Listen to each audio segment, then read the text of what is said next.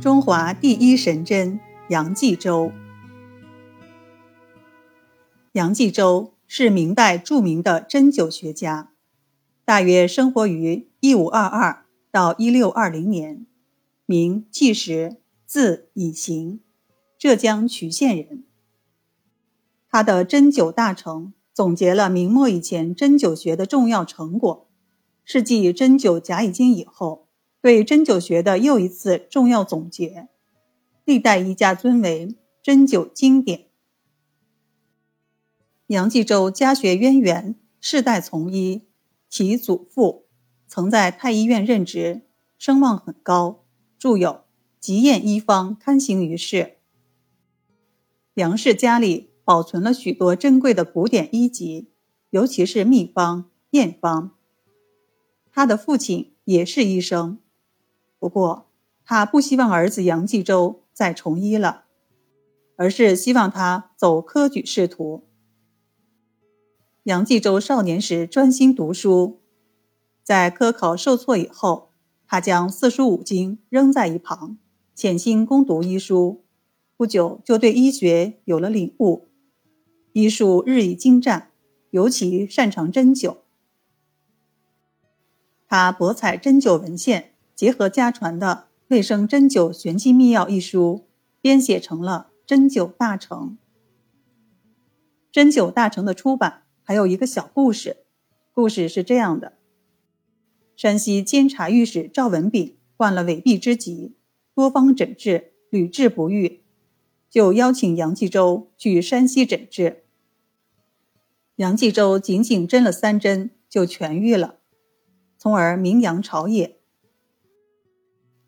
为了答谢杨继洲，赵文炳决定帮助杨继洲出版《针灸大成》，并委托晋阳人金贤进行校正，于一五八零年出版发行。《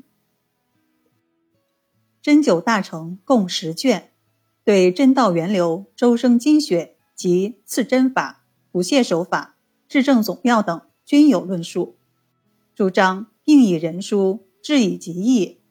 治法应乎人，不应乎术；变通随乎症，不随乎法，体现了辨证治病的思想。杨继洲在《针灸大成》里，不仅论述了各家针刺手法，还总结了自己的心得，创立了杨氏补泻十二字刺地手法以及下手八法，并采用歌诀的形式说明其操作要点与作用。总括成简明易记的十二歌。杨继洲对于刺法理论的一个重大贡献是将针刺补泻分为大小两类。他认为刺有大小，一个是手法较轻的平补平泻，另一个是手法较重的大补大泻。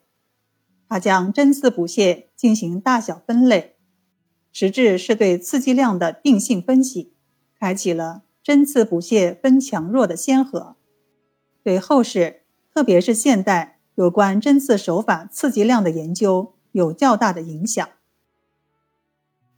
针灸大成的问世，标志着中国古代针灸学已经发展到了相当成熟的地步，是明代以来流传最广的针灸学著作。